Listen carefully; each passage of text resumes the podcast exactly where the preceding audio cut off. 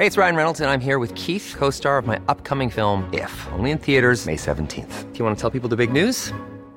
All right, I'll do. Sign up now and you'll get unlimited for $15 a month in six months of Paramount Plus Essential Plan on us. Mintmobile.com slash switch. Upfront payment of $45 equivalent to $15 per month. Unlimited over 40 gigabytes per month. Face lower speeds. Videos at 480p. Active Mint customers by 531.24 get six months of Paramount Plus Essential Plan. Auto renews after six months. Offer ends May 31st, 2024. Separate Paramount Plus registration required. Terms and conditions apply if rated PG.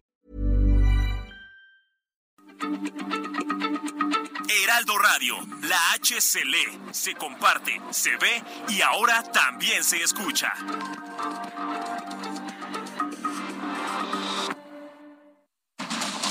Inicia. Heraldo Noticias de la tarde con Jesús Martín Mendoza. En Heraldo Radio.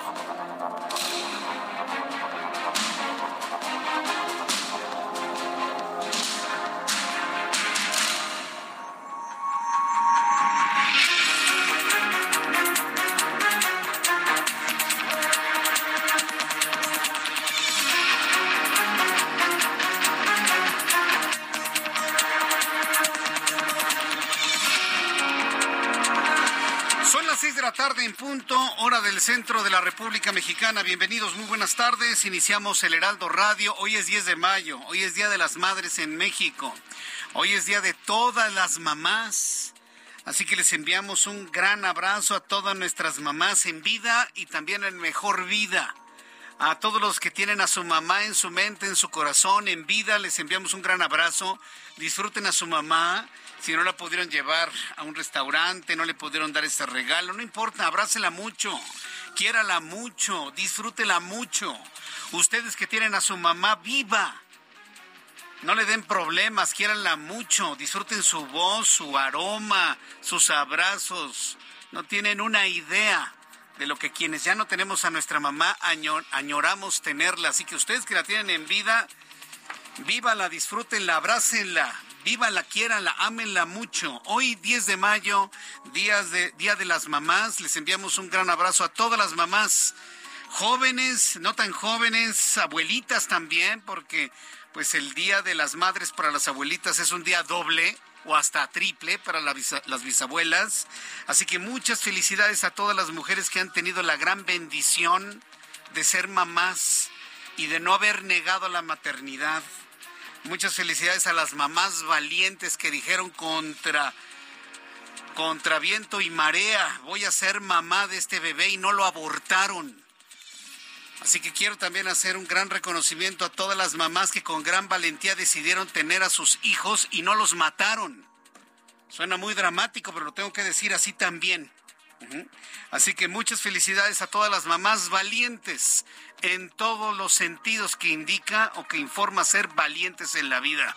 Sean ustedes muy felices en este día 10 de mayo y por supuesto en este día 10 de mayo estamos transmitiendo completamente en vivo y en directo en el Heraldo Radio y le tengo un resumen con las noticias más importantes a esta hora de la tarde.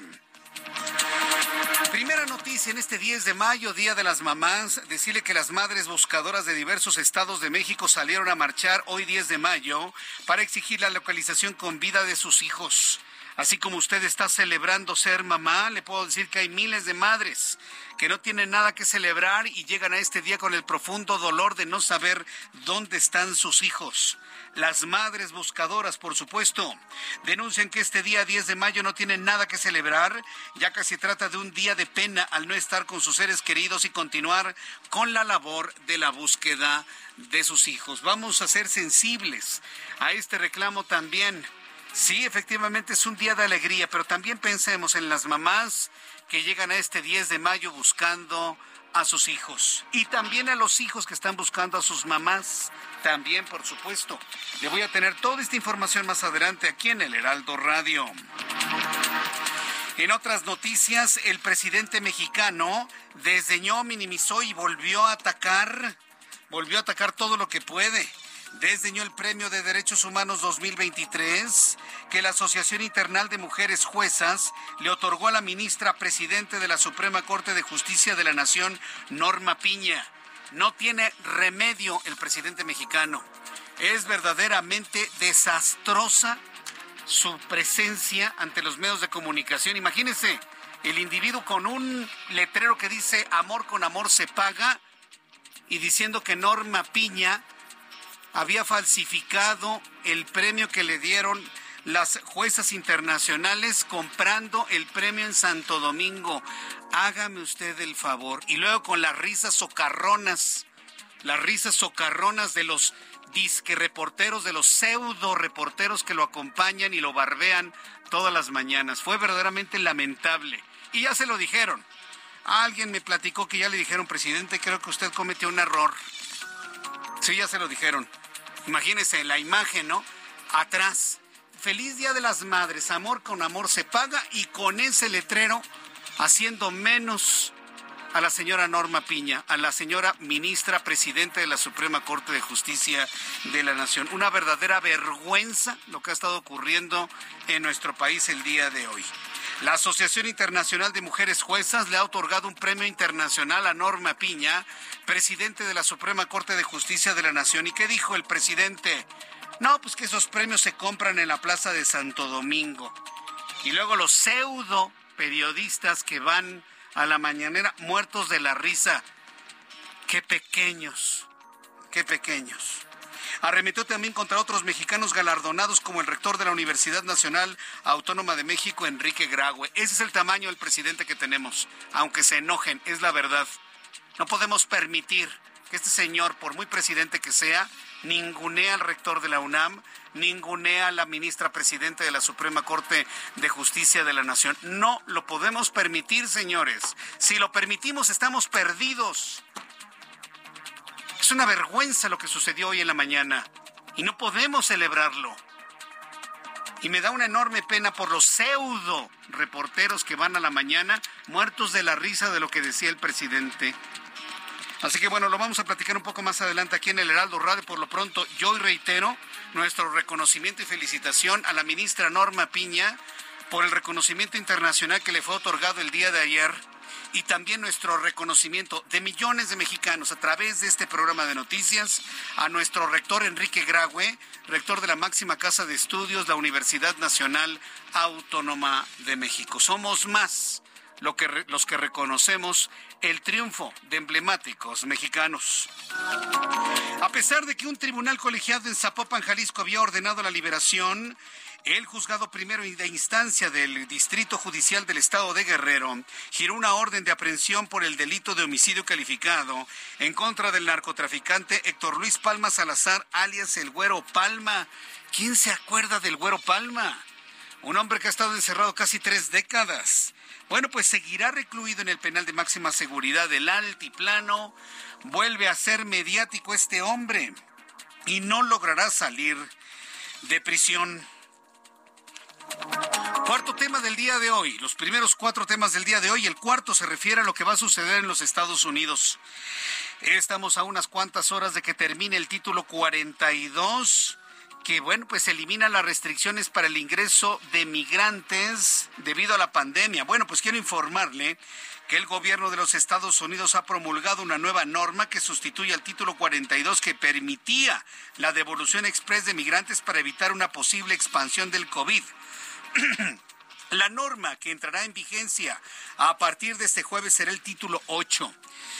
Es decir, en el momento en el que termine el título 42, entrará en vigor el título octavo, más las modificaciones que hoy está anunciando el gobierno de los Estados Unidos. Y los migrantes van a enfrentar consecuencias sumamente más graves por cruzar la frontera sin documentación necesaria para permanecer en Estados Unidos.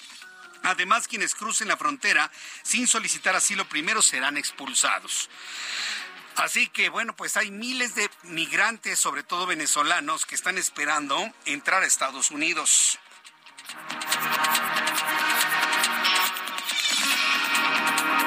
Y por supuesto, estamos en la frontera de los Estados Unidos, entre México y los Estados Unidos, para informarle cómo se están viviendo las últimas horas antes de que termine este día 10 de mayo. Son las 6 de la tarde con 9 minutos, los cuatro temas principales del día de hoy y le presento un resumen de lo más destacado con Giovanna Torres Martínez.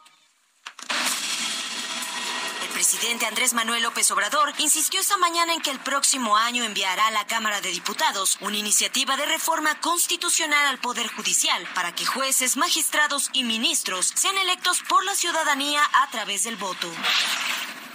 El senador morenista Ricardo Monreal pidió a los integrantes del Gabinete de Seguridad presentar los resultados del informe semestral de las tareas de seguridad pública de las Fuerzas Armadas. Asimismo, les recordó que deben presentarse en su comparecencia, por lo que anticipó que la próxima semana se elaborarán los indicadores que contendrá el informe que presenten.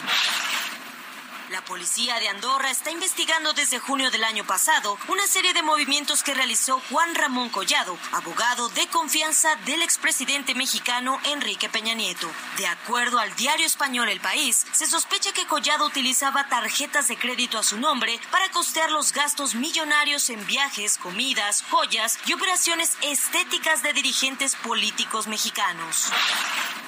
La consejera presidenta del INE, Guadalupe Tadei, nombró a Ignacio Ruelas Olvera como encargado de despacho de la Dirección Ejecutiva de Administración del INE. Será el responsable de controlar los recursos materiales y financieros, así como las prestaciones de los servicios generales en el órgano electoral. Múltiples detonaciones por arma de fuego causaron pánico en la ciudad de Reynosa, Tamaulipas. Los disparos se escucharon cerca del puente internacional Reynosa Par. Primeros informes señalan que los hechos derivaron de la persecución de civiles armados por parte de elementos del ejército. De manera extraoficial se contabilizaron tres personas muertas. Tras una denuncia ciudadana, fue localizado un túnel con salida a Estados Unidos en un domicilio ubicado en la colonia Libertad de la ciudad de Tijuana, que era ocupado para el paso de droga. Una pelea entre gaseros derivó en una balacera en Ecatepec, Estado de México, la tarde de este miércoles 10 de mayo. El enfrentamiento aparentemente se dio por la disputa entre rutas a solo dos calles de la explanada municipal. El saldo preliminar de la balacera es de dos personas lesionadas. Gracias, gracias Giovanna por la información y como verán siguen los problemas de balaceras en los Estados Unidos. Mire, no siempre las balaceras en los Estados Unidos están dejando personas fallecidas, no siempre. Pero sí debo decirle que se suman a todo el, conteo, la contabilización de balaceras que ocurren en la Unión Americana y que hasta este momento suman mucho más balaceras que días de lo que ha transcurrido de este año 2023. Un poco más adelante iremos con los detalles de esta información. Por lo pronto, saludar nuevamente a todas las mamás que el día de hoy están celebrando su día. Yo deseo de todo corazón que la estén pasando muy felices, muy contentos. Ya desde el Heraldo Televisión le compartí a usted que el mejor regalo para una mamá, ahí están las mañanitas. Señora, señora joven, mamás, Sí, porque no todas las mamás escuchan a Juan Gabriel, ¿eh? Hay mamás que les gusta también Pandora, les gusta Flans, mamás muy jóvenes, ¿no? Shakira, por supuesto. Si pensar que todas las mamás son grandes y viejitas, no es cierto. Hay muchas mamás jóvenes. Hay muchas mamás que tienen 20 años, 22 años, sí, que fueron mamás muy, muy, muy jóvenes. Así que a todas las mamás de todas las edades les enviamos un enorme abrazo de parte de sus amigos del Heraldo Radio. Sean muy felices, de verdad, se los deseo. Y también a todos los chavos y a todas las personas que nos están escuchando, quieren darle un buen regalo a su mamá, déles tiempo. Tiempo de calidad. Si van a comer, a cenar al ratito, no estén jugando con el celular por el amor de Cristo. Platiquen con su mamá.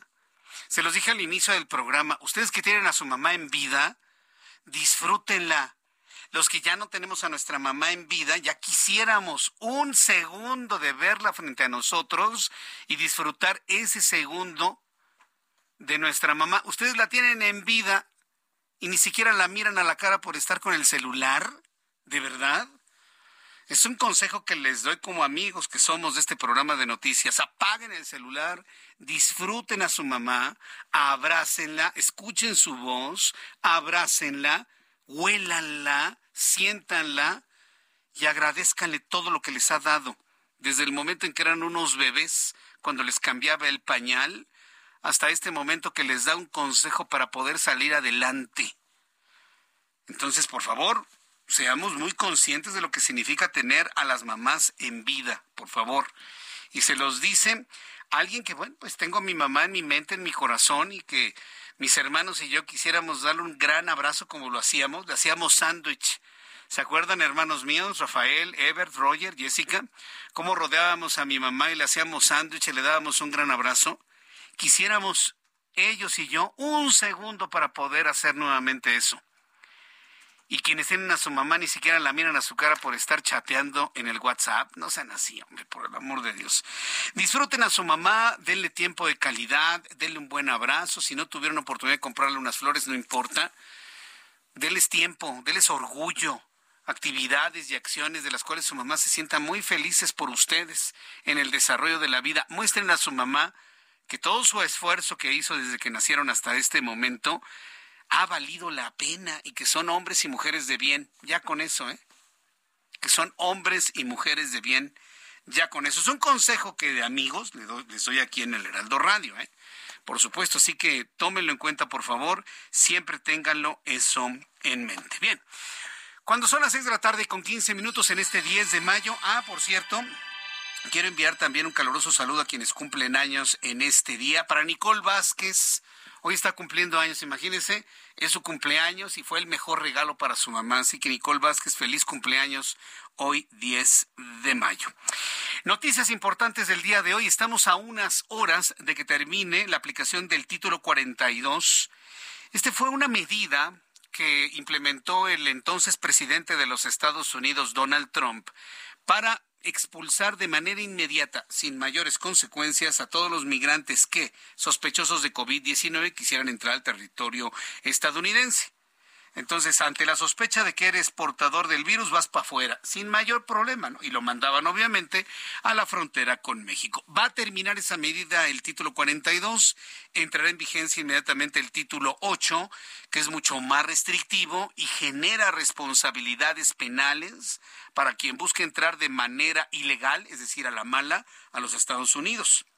Este miércoles, previo al fin del título 42 que ocurrirá durante el primer minuto de mañana, jueves 11 de mayo, el secretario de Seguridad Nacional de los Estados Unidos, Alejandro Mayorkas, habló sobre el fin de la aplicación de este título 42 y aseguró que la frontera no estará abierta para inmigrantes sin papeles. Vuelvo a repetirlo, Estados Unidos está anunciando que no van a abrir ninguna puerta. Yo no sé quién fue el que le dijo a todos los migrantes, principalmente venezolanos, hondureños, guatemaltecos, salvadoreños, algunos mexicanos, de que iban a abrir las puertas. ¿Qué clase de gente es esa, eh? ¿Qué clase de alma es esa que le dicen, vete a la frontera porque Estados Unidos va a abrir las, las puertas? Pues Joe Biden es, es de izquierda, es como López Obrador, y ahí van todos los migrantes, ¿no? Esperando pasar abiertamente a los Estados Unidos para ganar dólares. Bueno, pues Alejandro Mayorkas, el secretario de Seguridad Nacional de los Estados Unidos, le está diciendo a los migrantes que ni lo piensen, que Estados Unidos no va a abrir ninguna puerta en el primer minuto del 11 de mayo. Aseguró que la frontera no estará abierta para la inmigración irregular, sin pasaporte, sin visas. Incluso aseguró que el título 8 será muy duro contra los migrantes que quieran entrar a la mala a los Estados Unidos y pidió que no escuchen las mentiras de los traficantes, pues serán devueltos de manera inmediata. Esto fue lo que dijo Alejandro Mayorkas. Permítanme ser muy claro. La suspensión de esta orden título 42 no significa que la frontera esté abierta. De hecho, todo lo contrario el uso de nuestras autoridades de inmigración bajo el título 8 del Código de los Estados Unidos significa que habrá consecuencias más severas para quienes crucen la frontera ilegalmente. A diferencia de lo ocurrido con el título 42, un individuo expulsado bajo título 8 está sujeto a una moratoria de por lo menos cinco años para reingresar a Estados Unidos y puede enfrentar procesamiento criminal si tratan de volver a cruzar. Ahí está lo que ha estado advirtiendo el, eh, el, responsable de Seguridad Nacional de los Estados Unidos, Alejandro Mayorkas. Termina el título 42 y lo que va a suceder es que la puerta va a estar cerrada con doble candado. Y quien intente abrirla y quien quiera pasar a la mano los Estados Unidos va a sufrir las consecuencias más severas de intentar hacerlo de esta manera. A ver, entiéndame eso. Estados Unidos tiene todo el derecho de cerrar la puerta de su casa. Así como usted tiene el derecho de no permitir la entrada de cualquiera a su casa, pues Estados Unidos también. ¿Quieren ganar dólares? Saquen su pasaporte y tramiten su visa. Y entren a los Estados Unidos como turistas o con permiso de trabajo, lo que sea. Pero los polleros aprovechan la ignorancia de la gente para sacarles, fíjese, la friolera de nueve mil dólares, 180 mil pesos. Para los que tienen pasaporte y tienen visa, ¿cuánto les costó su pasaporte y su visa? ¿180 mil pesos? Por supuesto que no, señores.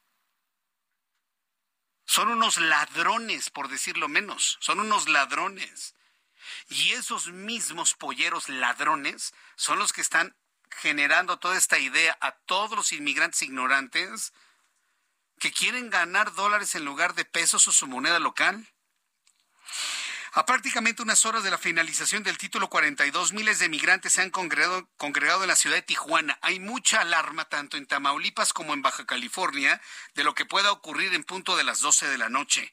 Buscarán ser procesados para acceder al sitio humanitario en los Estados Unidos antes de que culmine esta medida migratoria. Vamos con mi compañera Ana Laura Wong, corresponsal del Heraldo Media Group en la frontera de Tijuana y California.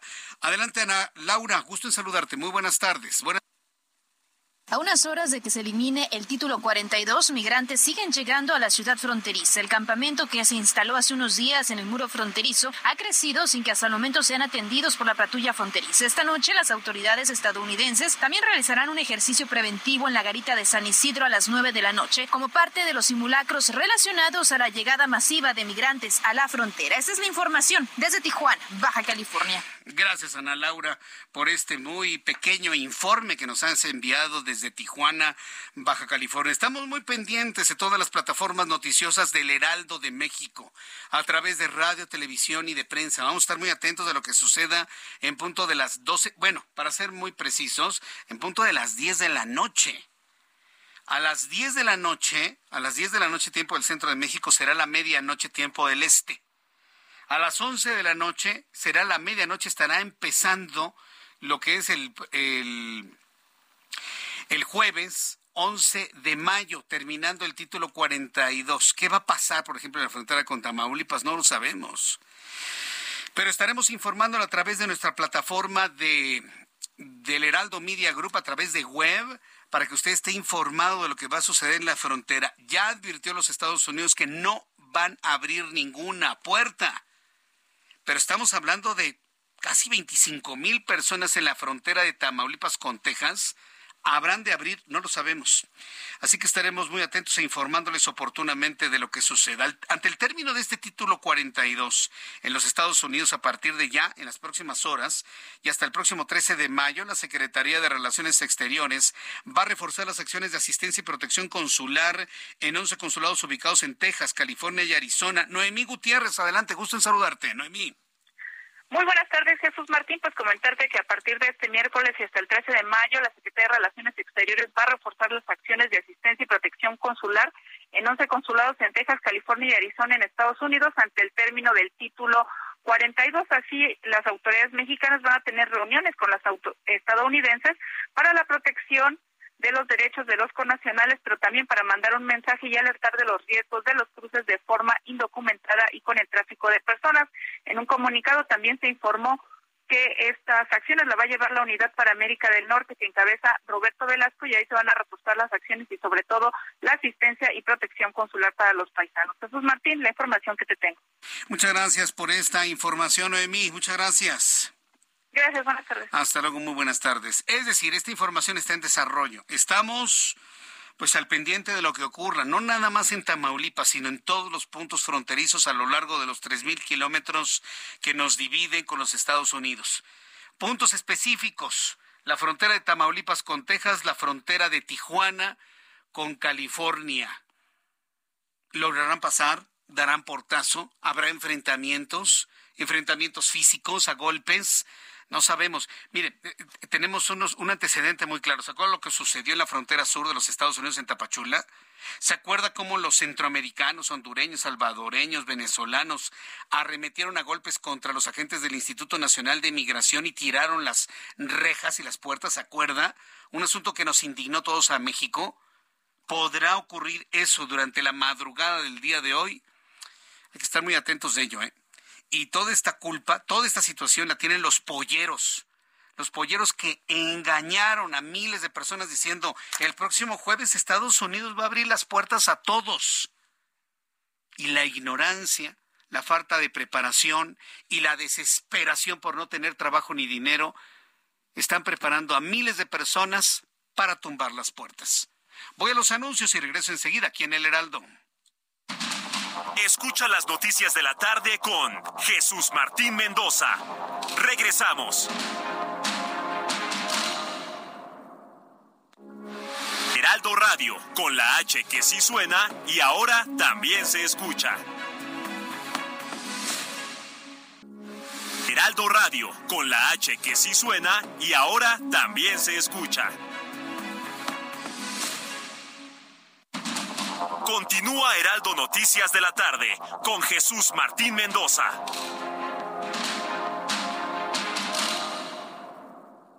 CAT promedio de 31.1% sin IVA, vigencia del 3 al 31 de mayo. Detalles en ram.com.mx. Aprovecha el mes del trabajo RAM con las mejores promociones del año para estrenar una RAM 4000. La única pick-up doble cabina que carga con más trabajo. Llévatela con tasa desde 9.75%. RAM, a todo con todo abogado, puma, pambolero y alcalde de Benito Juárez. Y pues un día literal toqué, me abrieron la puerta y ahí llegué al pan. La seguridad pública es la carta de presentación de Santiago Taboada. Un equipo de trabajo que logró reelegirse en mi caso, con más del 70% de la aprobación de la gente. Para nadie es un secreto que quiere ser jefe de gobierno. Yo difiero mucho con el gobierno desde que yo decidí levantar la mano para gobernar esta ciudad, pero hay que llevar muchas cosas de las que hacen en Benito Juárez a toda la Ciudad de México. En perfiles CDMX de Heraldo Media Group, Santiago Tabuada, alcalde Benito Juárez, este jueves, 12 horas. Reporte H, solo por Heraldo Televisión.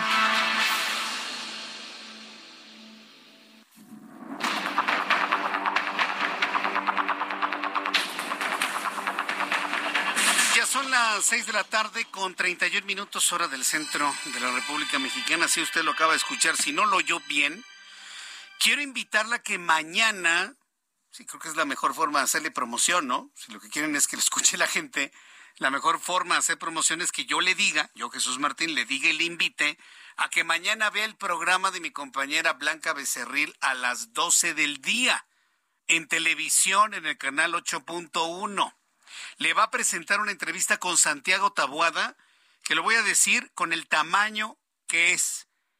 Va a ser el próximo jefe de gobierno de esta Ciudad de México, punto así. Del PAN, por supuesto. Entonces, Blanca Becerril tuvo la oportunidad de conversar con Santiago Tabuada, que actualmente es el alcalde en Benito Juárez, y que yo le digo va a ser el próximo jefe de gobierno de esta Ciudad de México. Le preguntó, evidentemente, sobre esta intención política y sobre todo de qué manera ha tenido que enfrentar todas las acusaciones que de manera artificial le han estado haciendo para vincularlo en casos de corrupción de su propio partido, claro está. Pero que hasta el momento nadie le ha podido confirmar o comprobar a él que se encuentre coludido con eso. Entonces no se lo pierda mañana.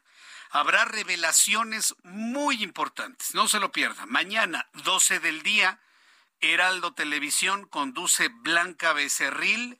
Heraldo Televisión, canal 8.1. Anótelo por favor en su agenda. Canal 161 de Sky HD. Santiago Tabuada, alcalde Benito Juárez. Y yo, Jesús Martín, le digo, próximo jefe de gobierno de la Ciudad de México. No me queda la menor duda. Son las seis de la tarde con 33 minutos, hora del centro de la República Mexicana. Vamos a continuar con la información aquí en el Heraldo Radio. Imagínese usted, y, se lo quiero plantear de esta manera, ¿eh? imagínese usted que tuvo un reconocimiento en su trabajo. A todas las personas que me están escuchando, recuerde por favor el día que le dieron un reconocimiento, le dieron una medalla, si no en el trabajo, recuerde la medalla escolar, el reconocimiento, cuando fue el primero en su clase, cuando ganó ese concurso, cuando ganó esa competencia. ¿Se acuerda? A ver, cierre los ojos y piense en el momento en que le dieron a usted ese reconocimiento. ¿Cómo se sentía? Feliz de la vida, ¿no? ¿Cómo se sentía su mamá? Orgullosa de usted, por supuesto, su papá, por supuesto. ¿Ya recordó esos momentos de ese reconocimiento que usted ganó?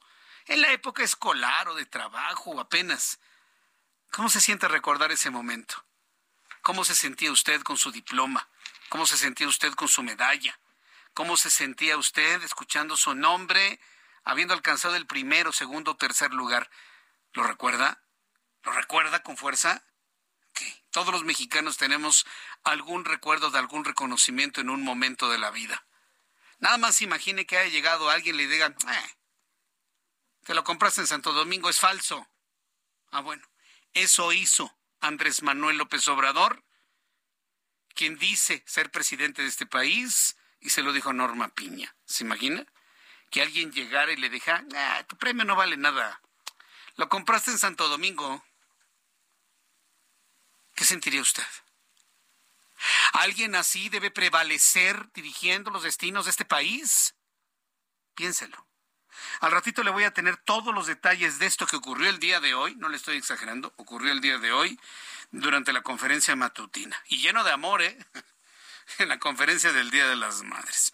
Pero antes le voy a informar lo siguiente. El juez de control del Centro de Justicia Penal Federal en el Reclusorio Sur, Arturo Medel Cosquera, ordenó a la Fiscalía General de la República abrir una investigación contra el subsecretario de Prevención y Promoción de la Secretaría de Salud, Hugo López Gatel. Gatel tarde o temprano, se lo digo a usted, va a estar tras las rejas. Y de eso nos vamos a ocupar millones de mexicanos que vamos a procurar que Gatel se vaya a la cárcel por omiso, por irresponsable, por un mal manejo de la pandemia. Él y su jefe, el señor Alcocer. A lo mejor él la libra por su edad y le ponen un brazalete y lo encierran en su casa. Pero Gatel se va a ir a la cárcel, tarde o temprano se va a ir a la cárcel, eso se lo aseguro.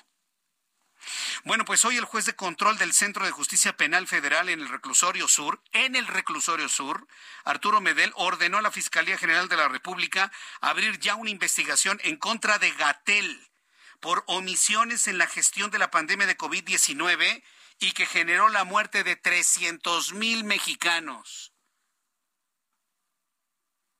Gatel solamente es comparable a los peores genocidios de la historia. ¿Se acuerda de Ricardo Cavallo en Argentina? Ah, bueno, de ese tamaño. Algunos mexicanos lo vemos de ese tamaño, fíjese. Y ya se admitió esa investigación en contra de Gatel. Sus omisiones provocaron la muerte de 300 mil mexicanos, la quinta cifra más alta en todo el planeta. De acuerdo con un comunicado emitido este miércoles por el despacho de abogados Coelho Trejo, Coello Trejo y Asociados, este sujeto, que se apellida López Gatel, y otros funcionarios serán investigados por no cumplir con sus obligaciones, lo que derivó en un resultado material desastroso que ocasionó la muerte de 300 mil mexicanos durante la pandemia de COVID-19. Le llegó el destino a Gatel. Sí, yo sé que ustedes están diciendo, qué bueno. Sí, pero espéreme. Debemos estar muy pendientes de este proceso para ver el momento en que le echen el guante, lo detengan y lo metan en el bote a Gatel. Por omiso, por irresponsable. Ay, el presidente no es fuerza de contagio, es fuerza moral. A partir de ese momento fue su condena de López Gatel, este tipo de declaraciones barberas que lo único que provocaron es que nadie que muy pocas personas utilizaran el cubrebocas, se contagiaran y murieran. Esa es la responsabilidad que se le está afincando a Gatel. Es importante recordar que durante la crisis sanitaria, este sujeto que se apellida Gatel fue duramente criticado por minimizar la gravedad de la enfermedad, desdeñar el uso de la mascarilla o cubrebocas, negarse a realizar pruebas masivas, rechazar la vacunación de menores de edad, como los peores genocidas de la historia. Le voy a repetir nuevamente todo lo que enfrenta. Desdeñar el uso del cubrebocas, negarse a realizar pruebas masivas, rechazar la vacunación de menores de edad, minimizar la seguridad de utilizar mascarilla y cubrebocas. Esas son las responsabilidades de Gatel. La pregunta es, ¿logrará pisar el, el frescobote? No lo sé. Pero yo creo que depende de millones de mexicanos que pidamos a la justicia que su largo brazo lo alcance, lo detenga y lo encierren. ¿Se acuerda cuando dijo esto? Le voy a presentar el momento en el que López Gatel se mostró en la posición más abyecta que yo recuerde de un funcionario público. Se le preguntaba, en ese entonces el presidente mexicano, Andrés Manuel López Obrador, sufría de su primer contagio de COVID-19. Y evidentemente, pues los reporteros, los reporteros le preguntaban sobre la posibilidad de que el presidente contagiara no nada más a sus más cercanos, inclusive a los que asistían a las conferencias matutinas. Y esta fue la respuesta del hombre que ha sido denunciado ya ante la Fiscalía General de la República. La fuerza del presidente es moral no es una fuerza de contagio. En términos de una persona, un individuo que pudiera contagiar a otros, el presidente tiene la misma probabilidad de contagiar que tiene usted o que tengo yo. Y usted también hace recorridos, giras y, está en, en la sociedad. El presidente no es una fuerza de contagio. Entonces, no, no tiene por qué ser la persona que contagie a las masas. Ya con eso, mi querido Ángel, ya suficiente tenemos de este sujeto. Ahí empezó. E inclusive con ese tipo de abyección y de barberismo, ahí es una fuerza moral. Acarició López Gatel, como alguna vez se lo dije, como una muñeca fea, la posibilidad de ser candidato a la presidencia de México. Pues de creerlo. No, no, no, si le digo que en México hemos vivido lo indecible. Es como para hacer una novela de terror de estos cinco años, diez meses. Pero le tengo una buena noticia. Ya se van a acabar. Ya se está terminando este tiempo. Ya se está terminando este tiempo. Y mira, depende de todos nosotros. Que con la ayuda de Dios, nuestras oraciones y todos unidos en un gran pensamiento, nos sacudamos estos tiempos oscuros de política mexicana. Así que bueno, pues es cuestión nada más de tiempo, de aguantar, de ser pacientes y ya esto pronto habrá de terminar.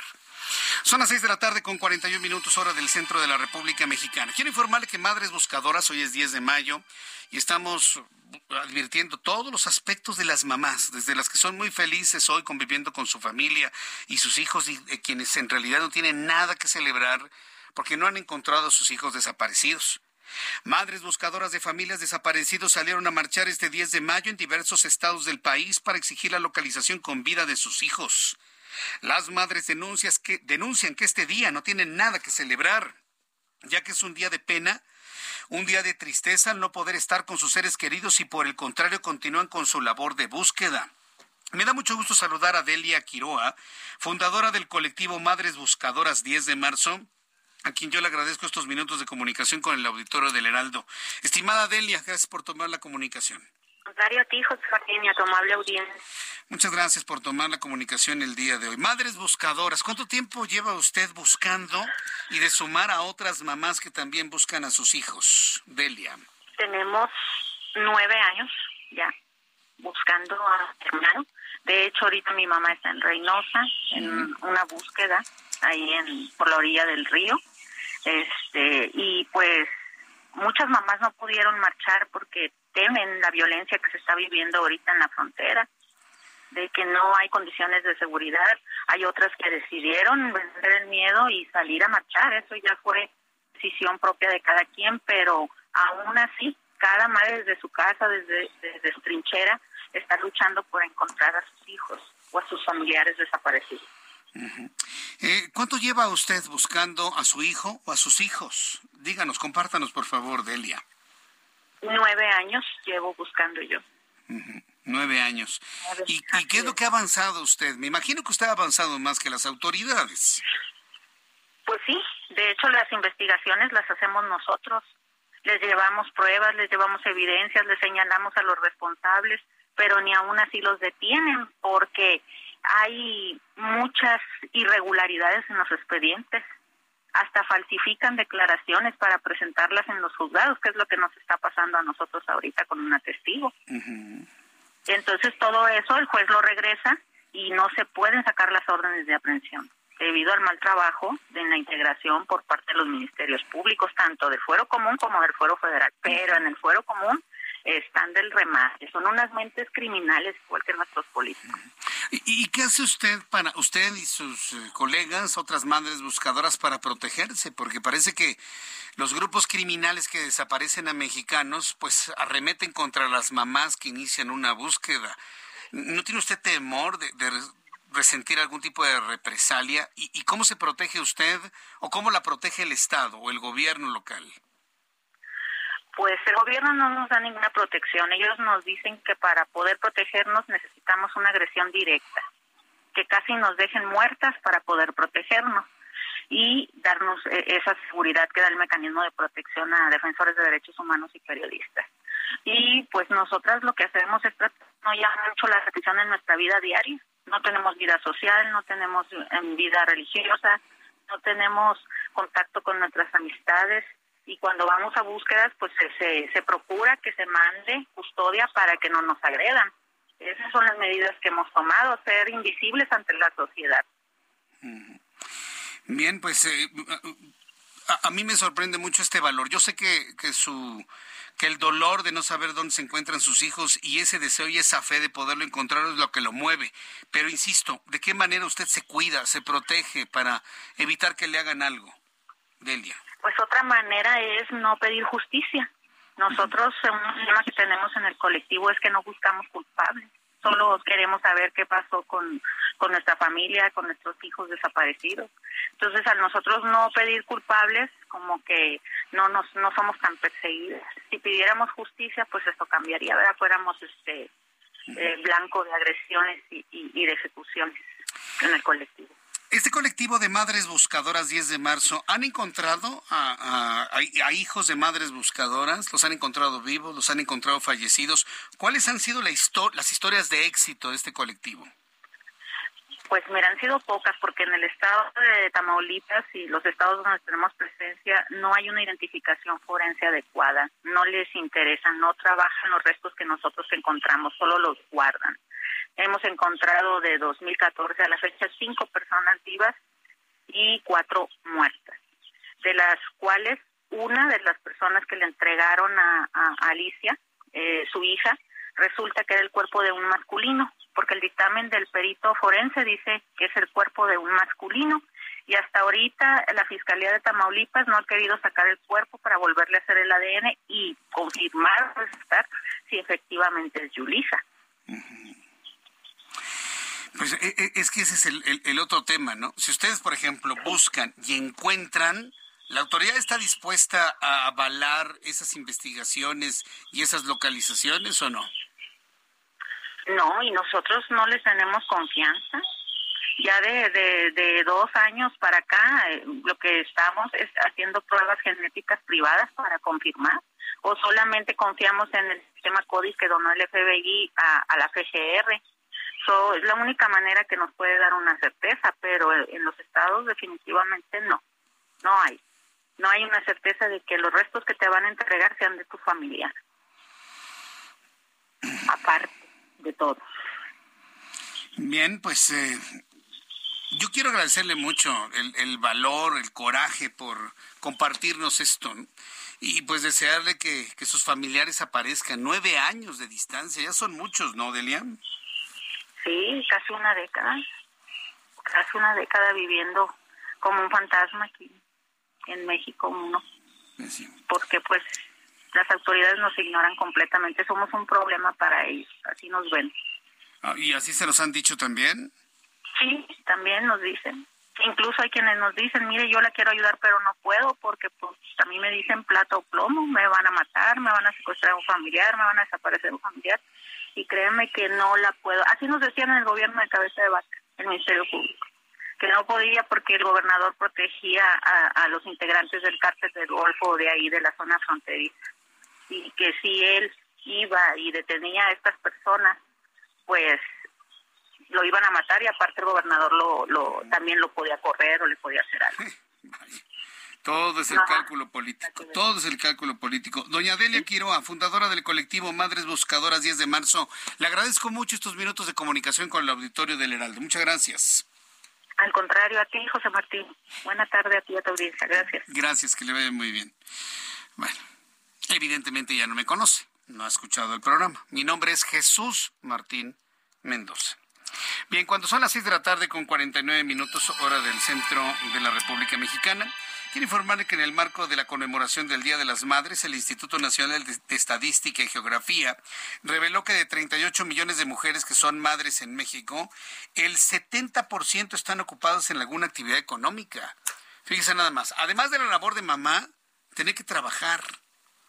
Por eso yo le decía, inclusive desde el Herado Televisión, ¿quiere regalarle algo a su mamá? Lo que usted debe de regalarle a su mamá es, primero, no preocupaciones. Y en segundo lugar, dele tiempo de calidad, dele tiempo. Hágase usted su comida, lávese usted su ropa, hágase usted sus cosas. No esté expensas de su mamá de que le haga todo, no sean atenidos. Lave usted su ropa, lave usted sus trastes, haga usted sus cosas, tienda usted su cama, lave usted la ropa de su cama, por favor. Así que bueno, pues yo le invito para que lo haga. Vamos a escuchar a Ángel Arellano Peralta, quien nos tiene esta información. Con motivo de la conmemoración del Día de las Madres, el Instituto Nacional de Estadística y Geografía dio a conocer indicadores sociodemográficos actualizados al año 2022. Comencemos con cuántos somos en México. Según el Censo General de Vivienda del INEGI, levantado del 2 al 27 de marzo del año 2020, México tenía hasta ese momento 126 millones 14 mil 24 habitantes. El 51% corresponde al sexo femenino, es decir, 64 millones y medio de mujeres. Si lo acotamos al número de mujeres mayores de 12 años, nuestro país tiene 56 millones de mujeres y de ellas 38 millones son madres.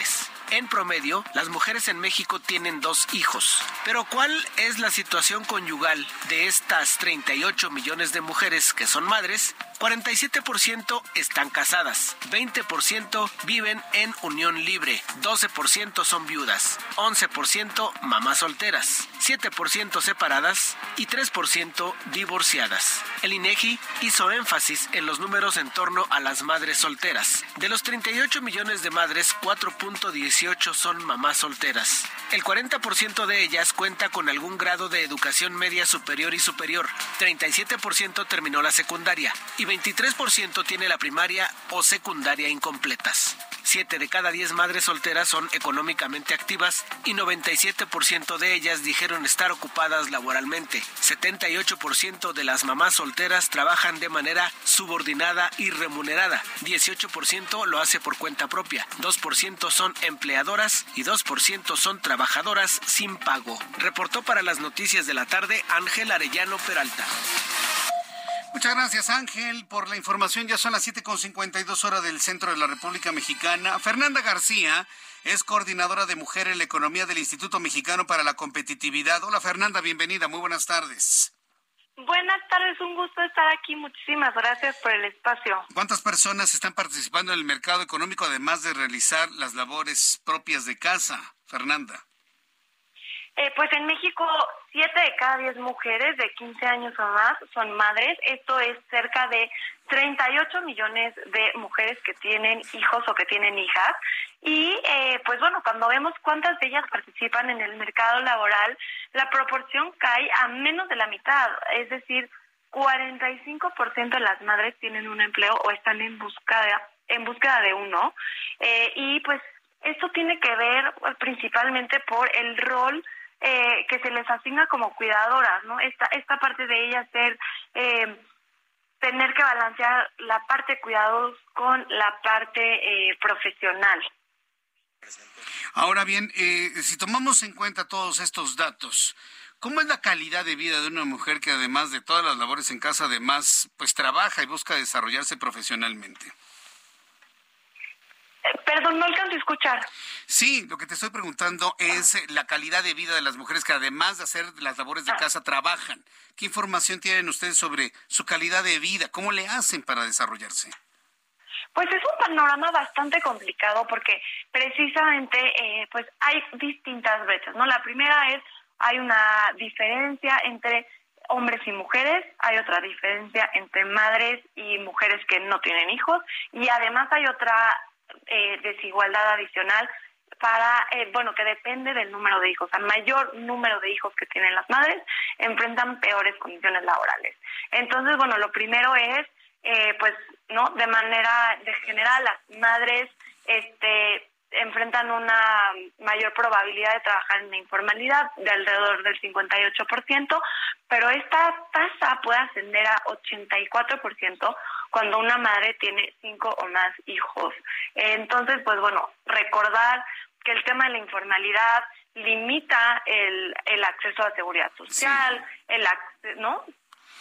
Pues estamos conscientes de ello, Fernando Fernanda García.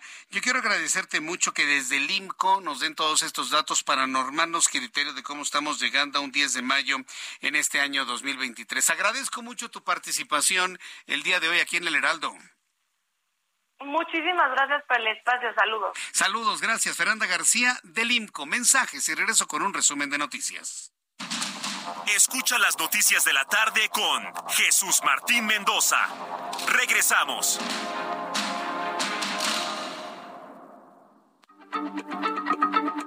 Heraldo Radio, la H se lee, se comparte, se ve y ahora también se escucha.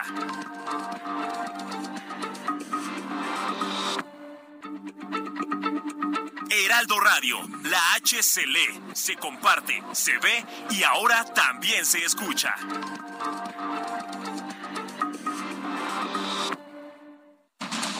Continúa Heraldo Noticias de la tarde con Jesús Martín Mendoza.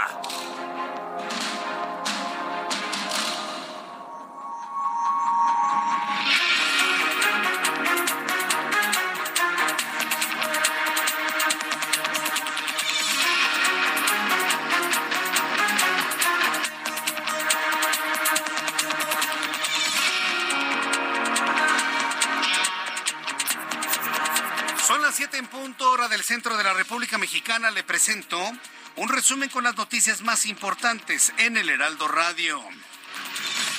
Le informo que agentes de la Fiscalía General de la República cumplimentaron una orden de aprehensión en contra del narcotraficante Héctor Luis Palma Salazar, alias el Güero Palma, por el delito de homicidio calificado, unas horas después de haber sido absuelto del delito de delincuencia organizada, pero el güero Palma seguirá encerrado.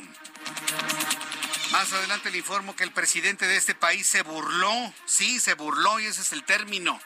No andemos con eufemismo, se burló el presidente de este país del Premio Internacional en materia de derechos humanos otorgado por la Asociación Internacional de Mujeres Juezas a Norma Piña, presidente de la Suprema Corte de Justicia de la Nación. López Obrador quiso minimizar el reconocimiento internacional, asegurando que Norma Piña lo había comprado en la Plaza de Santo Domingo.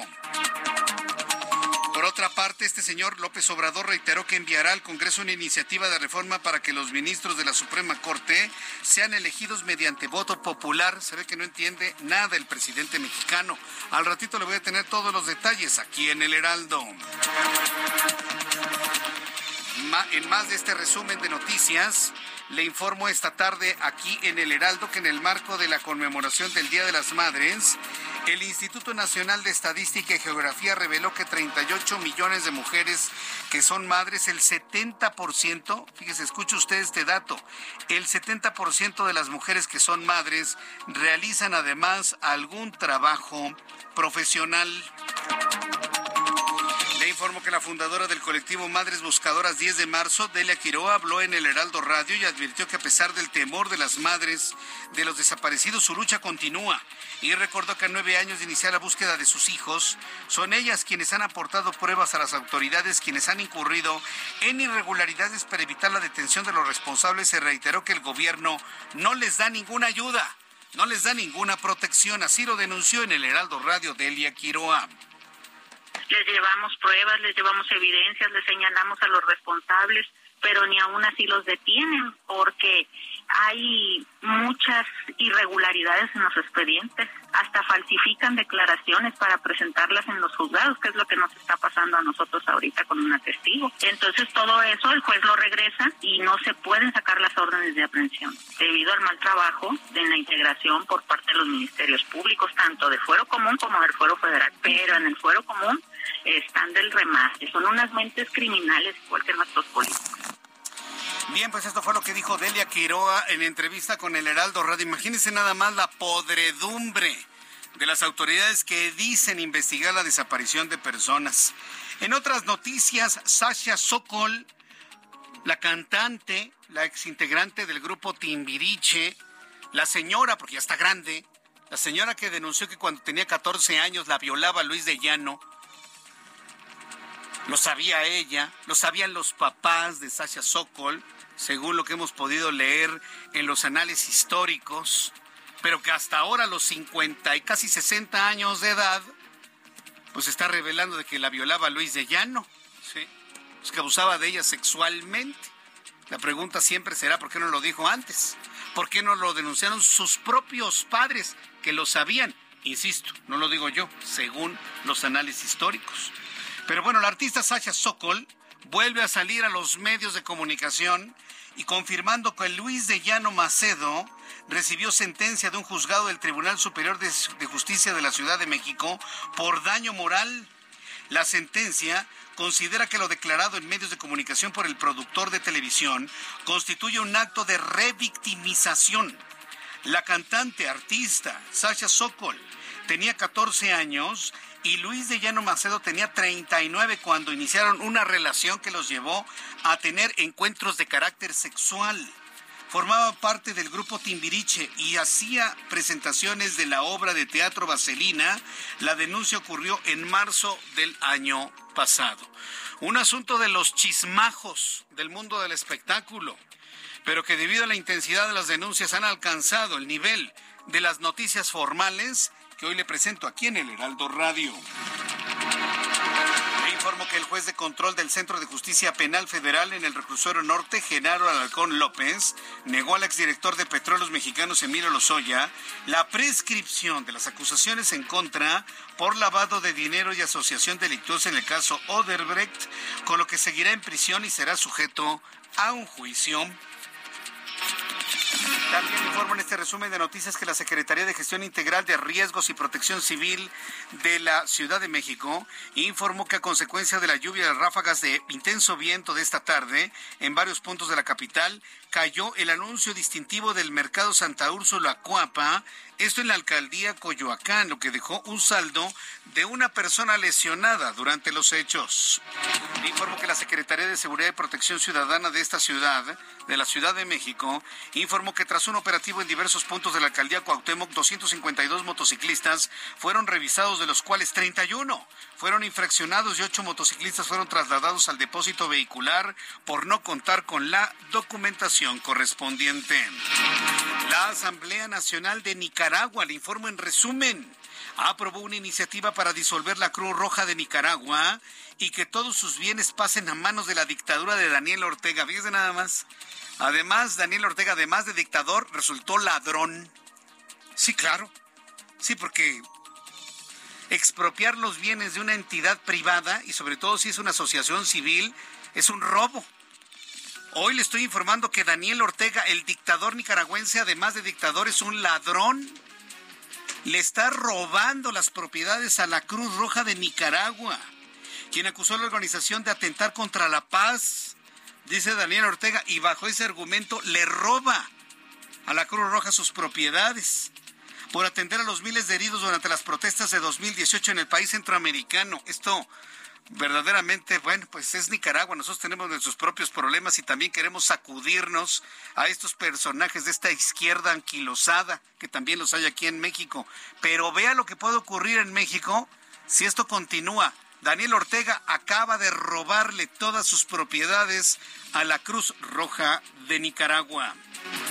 Además de dictador, resultó ladrón. Ya lo platicaremos aquí en el Heraldo Radio. También el Servicio de Guardacostas de Estados Unidos informó que este miércoles fueron devueltos 27 balseros a Cuba, quienes pretendían entrar a territorio estadounidense por Florida, con lo cual suman 3.553 migrantes irregulares retornados en lo que va del año, de los cuales 2.615 son originarios de Cuba de ese país que admira López Obrador, pero que su gente está huyendo por la dictadura de Díaz Canel. La Suprema Corte de Justicia de la Nación rechazó atraer un amparo promovido por la defensa legal del narcotraficante Rafael Caro Quintero en contra de su extradición a los Estados Unidos. En un acuerdo firmado por la presidente del máximo tribunal, Norma Piña, argumentó que la Suprema Corte de Justicia de la Nación no es legalmente competente para conocer de ese asunto. Mientras tanto, la Sala Superior del Tribunal Electoral del Poder Judicial de la Federación ordenó investigar nuevamente las declaraciones de las corcholatas de Morena en un mitin en Toluca, en el Estado de México, para determinar si existieron actos anticipados de campaña y la vulneración al principio de imparcialidad. La sala especializada del tribunal había declarado la inexistencia de infracciones. Sin embargo, la sala superior aprobó por unanimidad que se realice un nuevo análisis de este caso. Le informo en resumen aquí en el Heraldo Radio, el Departamento de Aduanas y Protección Fronteriza de los Estados Unidos aguarda con camiones en la frontera suroeste de Arizona previniendo el arribo de miles de migrantes que ante la finalización del título 42 en las próximas horas pretendan ingresar inclusive a la fuerza a territorio estadounidense. Estamos todos al pendiente de lo que ocurre en la frontera entre México y los Estados Unidos, donde se prevén varios puntos de gran conflicto debido a que miles de migrantes en punto de las 12 de la noche entrarán a la fuerza tirando puertas a los Estados Unidos. De acuerdo con una nueva investigación dirigida por la Universidad de Glasgow Center, eh, por el eh, Glasgow Center for Virus del Reino Unido, los gatos, los gatos domésticos, y su gatito, no Michi, dije, ni los gatos son michis ni los perros son lomos. Los perros son perros, los gatos son gatos.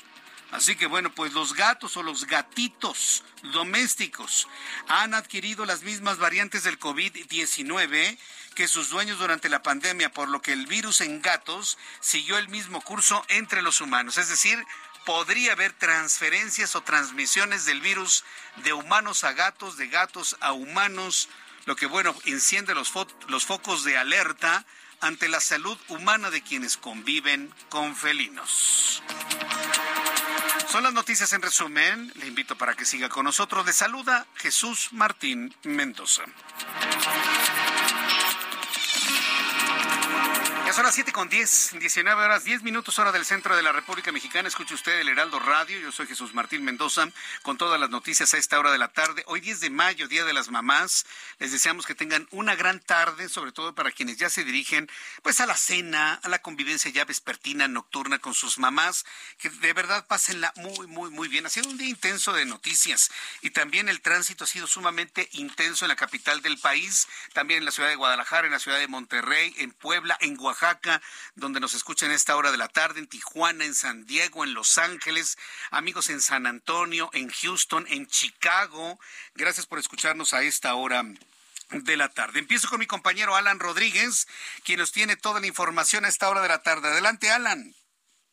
Jesús Martín, amigos, muy buenas tardes. En estos momentos tenemos circulación constante en el viaducto Miguel Alemán a partir de la zona de incorporación con Río Becerra y prácticamente hasta la zona de Churubusco. Ya a partir de este punto se comienzan los asentamientos para todas las personas que tratan de incorporarse hasta la calzada Ignacio Zaragoza. Y es que la calzada Ignacio Zaragoza, tanto en sus carriles centrales como en sus laterales, está presentando un avance prácticamente a vuelta de rueda a partir de la zona de viaducto y ya detenida la circulación eh, por varios minutos ya en la zona de Guelatao. A partir de esta zona se presenta, como le repito, eh, circulación completamente detenida y es que tenemos una inundación, prácticamente son varios eh, litros de agua que se encuentran en un espejo que se formó debido a una fuerte lluvia. Ya se encuentran los servicios de emergencia brindando los auxilios, el apoyo y también las unidades Bactor desasolvando para permitir la circulación para todas las personas que se dirigen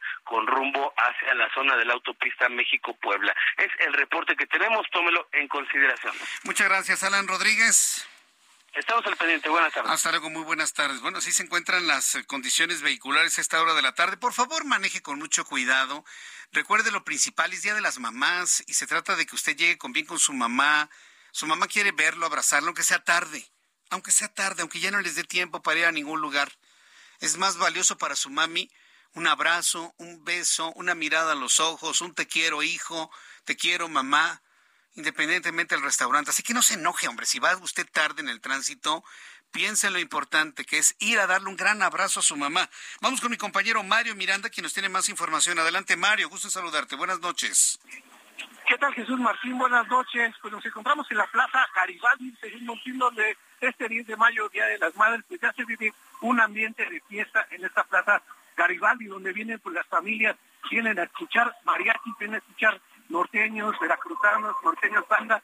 Ya hay bastante gente, Jesús Martín, aquí en la plaza, se empiezan a llegar las familias para traer a escuchar a las mamás, pues Serenata Jesús Martín, a escuchar mariachi, fíjate que hace unos momentos aproximadamente una hora se una fuerte lluvia y había poca gente, pero incluso ya después que tranquilizó esta lluvia, ya empieza a llegar bastante gente, que empieza a llenar la plaza de Cabaldi, y como bien lo mencionas, pues en la zona centro tenemos bastante carga vehicular, porque es en el eje central Lázaro Cárdenas, en la avenida Hidalgo y la avenida Juárez. Hay bastante presencia de peatones, bastantes personas que están saliendo a comer, que vienen a los restaurantes de la zona centro y aquí a Garibaldi a festejar a las madres en este 10 de mayo Jesús Martín, donde se pueden escuchar los mariachis en este lugar. Esa música que estamos escuchando es de Garibaldi. Mario. Así es, Jesús Martín, estamos en Garibaldi, se viene un gran ambiente de fiesta en este lugar, Jesús Martín. A ver, acércate para escuchar la música del mariachi, a ver, acércate. En el Heraldo Radio, los micrófonos del Heraldo en Garibaldi, los mariachis cantándole a las mamás.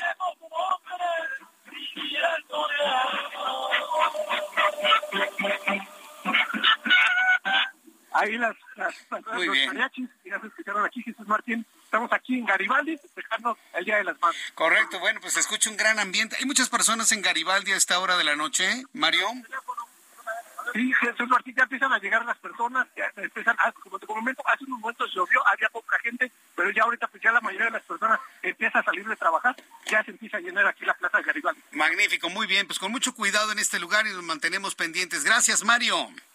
Seguimos pendientes, buenas tardes. Hasta luego, muy buenas tardes. Pues muchas personas llevan a sus mamás a que disfruten de un mariachi, de música, comer algo sabroso ahí en Garibaldi. Un saludo a tus amigos que nos escuchan en el Tenampa.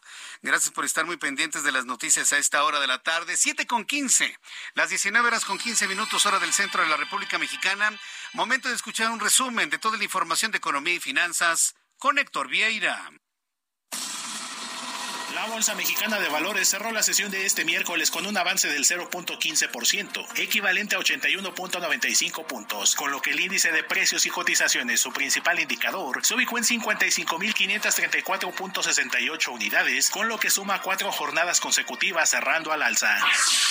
En Estados Unidos, Wall Street cerró con balance mixto ya que el Dow Jones retrocedió 30.48 puntos para quedarse en 33.531.33 unidades. Por el contrario, el Standard Poor's avanzó 18.47 puntos, con lo que se ubicó en 4.137.64 unidades, y el Nasdaq ganó 126.89 puntos para ubicarse en 12.306.44 unidades.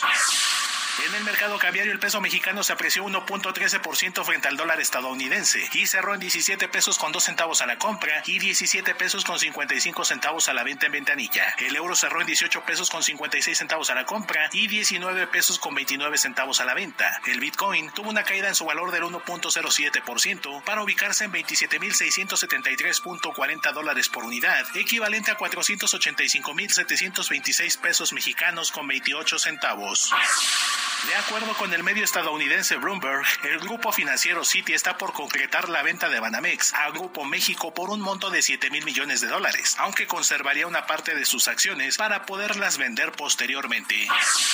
El Instituto Nacional de Estadística y Geografía dio a conocer que en abril la producción de vehículos ligeros en México alcanzó 294.550 unidades, lo que representa un crecimiento del 17% con relación al mismo mes de 2022, para un acumulado hasta el cuarto mes del año de 922.177 unidades. El secretario de Turismo Federal Miguel Torruco Márquez aseguró que en lo que va del sexenio se han ejercido 500.770 millones de pesos en infraestructura turística, la cantidad más grande que se haya visto en los últimos 60 años en este sector. Informó para las noticias de la tarde Héctor Vieira. Muchas gracias, eh, muchas gracias a Héctor Vieira por toda la información de economía y finanzas. Son las siete con dieciocho, hora del centro de la República Mexicana. Aunque haya sido Día de las Madres, hubo actividad financiera, hubo, hubo Bolsa Mexicana de Valores y hubo estos indicadores para que usted lo tome en cuenta. Mañana que las actividades se normalizan de manera ya cotidiana. Quiero informarle que en esta lucha por eh, ubicarse y tener visibilidad, los aspirantes a la candidatura de Morena a la presidencia de 2024, pues eh, hay, que entender que hay tres punteros muy visibles. Mire, si yo le hablo de Ricardo Monreal o de Gerardo Fernández Noroña, pues ya es, mire, ya incluirlos dentro de una terna que es innegable existe. ¿Cuál es esta terna? Marcelo Ebrard Casaubon, Claudia Sheinbaum y Adán Augusto López Hernández. Uno de estos tres va a ser el candidato de Morena a la presidencia de México. Y dije candidato, no que vaya a ser el próximo presidente, no lo podemos saber. Pero en esta contienda parece que las cosas empiezan a estar teniendo tonos de, falta de, de honorabilidad, si así me lo permite, porque si bien se están haciendo acciones para poder mantener la presencia del nombre en la mente de las personas, para poder promover la recordación, usted ve anuncios de Adán Augusto, Usted ve anuncios de Claudia Sheinbaum, lo menciona el presidente, se va de gira los fines de semana. Y pues Marcelo Ebrard, secretario de Relaciones Exteriores, pues también realiza sus actividades. Y grupos afines que ven a Marcelo Ebrard como el próximo candidato, pues están haciendo su trabajo. Pintan bardas, presentan su rostro, imprimen playeras, regalan chamarras, pintan bardas y dicen con Marcelo sí. ¿Sabe cuál es el fenómeno que ha empezado a ocurrir en la Ciudad de México? Alguien, no sabemos quién es, ya lo está investigando precisamente los equipos apoyadores de Marcelo Ebrard, empezaron a borrar las bardas de la Ciudad de México con el nombre de Marcelo Ebrard. Para tratar de entender qué está ocurriendo en la Ciudad de México, me da mucho gusto saludar a Alberto Esteba Salinas, coordinador de Marcelo Ebrard en la Ciudad de México. Estimado Alberto Esteba, bienvenido, muy buenas noches. Hola Jesús, muy buenas noches a tu auditorio, a ti, un saludo a todas las mamás de la Ciudad de México. Felicidades. Muchas gracias, Alberto. Sí, hoy un día muy intenso de festejos del Día de las Madres. Y bueno, pues para preguntarte finalmente, Alberto, ¿qué ha estado pasando con el asunto de las bardas? A mí en lo personal me ha sorprendido que bardas públicas y hasta bardas privadas han sido borradas con el nombre de Marcelo. ¿Qué es lo que está sucediendo en la Ciudad de México? Pues eh, eh, en este en este momento entonces está posicionando los nombres de quienes aspiran a esa candidatura? Bueno, pues ahorita justamente en Iztapalapa detuvieron a jóvenes que estaban en la brigada de repintar las bardas que les quitaron, eh, bardas que efectivamente tienen el permiso eh, ciudadano de los propietarios de los predios. Llegó una unidad de la Secretaría de Seguridad Ciudadana, está la fotografía de esa unidad en mis redes sociales y también la fotografía de los jóvenes que fueron detenidos y una fotografía de un funcionario de la alcaldía Palapa del área de obras que estamos pidiendo que lo identifiquen las vecinas y los vecinos porque por, un lado se dice que no existe la instrucción, por otro lado vemos toda la flota vehicular del gobierno de la ciudad, de la Secretaría de Obras, del Departamento de Limpia, saliendo a quitar las pintas que se han eh, plasmado en predios particulares eh, a favor de Marcelo Ebrard. Y hace poco más de un año hay pintas de la jefa de gobierno, no solamente en la ciudad, sino en todo el país. Le entregamos a Mario Delgado hace poco más de 10 meses 19 carpetas con discos, con las fotografías en aquel momento de poco más de 800 mil bardas ya pintadas. Y ahora resulta que unas pocas bardas que pintaron los simpatizantes de Marcelo en la Ciudad de México, pues de inmediata, eh, de forma inmediata, las brigadas este, de la ciudad salieron a borrarlas, pero curiosamente tú recorres las avenidas y ves solamente las bardas a favor de Marcelo borradas y las de ella no. Entonces, eh, me parece que hay una contradicción cuando se dice que no hay instrucción, que no es una posición del gobierno y que en todo caso, si así sucediera, sería parejo, lo cual tampoco es cierto. Entonces, eh, bueno, a nosotros nos anima, te quiero decir, ¿eh? nos anima porque eso quiere decir que estamos muy bien.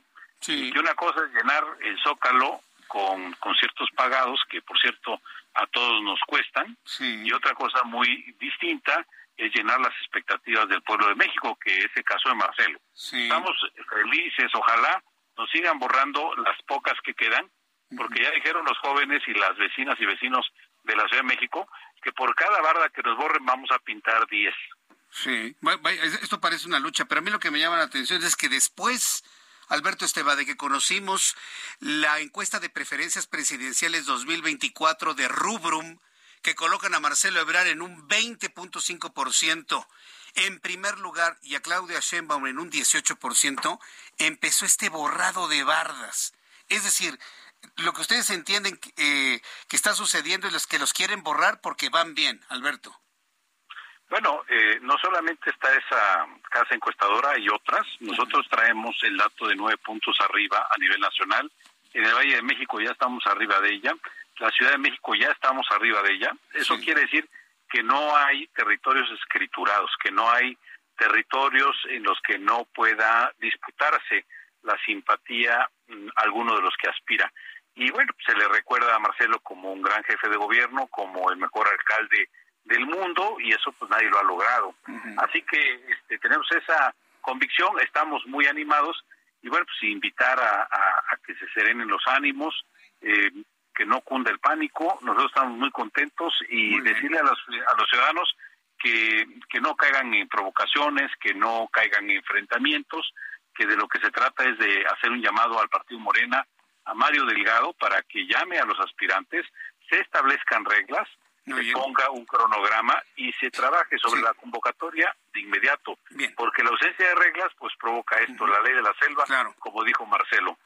Bien, Alberto Esteban, muchas gracias por estos minutos de aclaración con el auditorio del Heraldo. Gracias, Alberto. Gracias, Jesús. Saludos. Saludos. Alberto Esteba, representante de Marcelo Ebrar en la Ciudad de México. Escucha las noticias de la tarde con Jesús Martín Mendoza. Regresamos.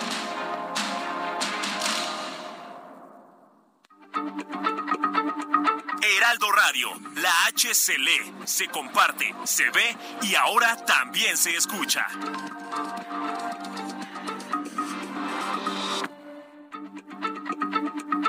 Heraldo Radio, la H se lee, se comparte, se ve y ahora también se escucha.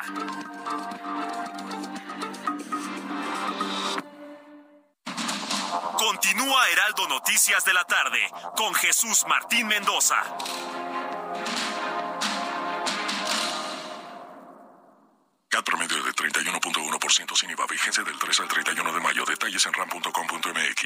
Aprovecha el mes del trabajo RAM con las mejores promociones del año para estrenar una RAM 4000. La única pick-up doble cabina que carga con más trabajo. Llévatela con tasa desde 9.75%. RAM. A todo con todo abogado, puma, pambolero y alcalde de Benito Juárez. Y pues un día literal toqué, me abrieron la puerta y ahí llegué al pan. La seguridad pública es la carta de presentación de Santiago Taboada. Un equipo de trabajo que logró reelegirse, en mi caso, con más del 70% de la aprobación de la gente. Para nadie es un secreto que quiere ser jefe de gobierno. Yo difiero mucho con el gobierno. Desde que yo decidí levantar la mano para gobernar esta ciudad, pero hay que llevar muchas cosas de las que hacen en Benito Juárez a toda la Ciudad de México. En perfiles CDMX de Heraldo Media Group, Santiago Taboada, alcalde Benito Juárez, este jueves, 12 horas. Reporte H, solo por Heraldo Televisión.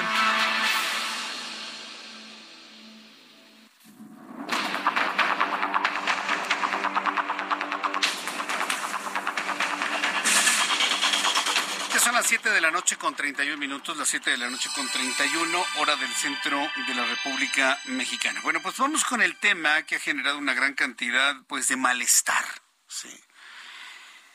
Eh, yo he sido de la idea que empecemos a ignorar a López Obrador.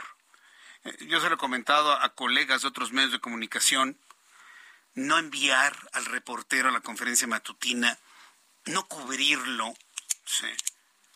ignorarlo. Yo creo que lejos de, de, generar algún comentario que lo critique, porque, ah, cómo les enoja a algunos eso, yo soy de la idea de ignorarlo, de, empezar a darle bajo perfil a Andrés Manuel López Obrador. Yo creo que es una de las, y, y, lo digo como una propuesta a mis colegas que me están escuchando a esta hora de la tarde, empecemos a darle bajo perfil. Hay noticieros a esta hora de la tarde que desde las seis, cinco de la tarde se la pasan hablando a López Obrador, nosotros no.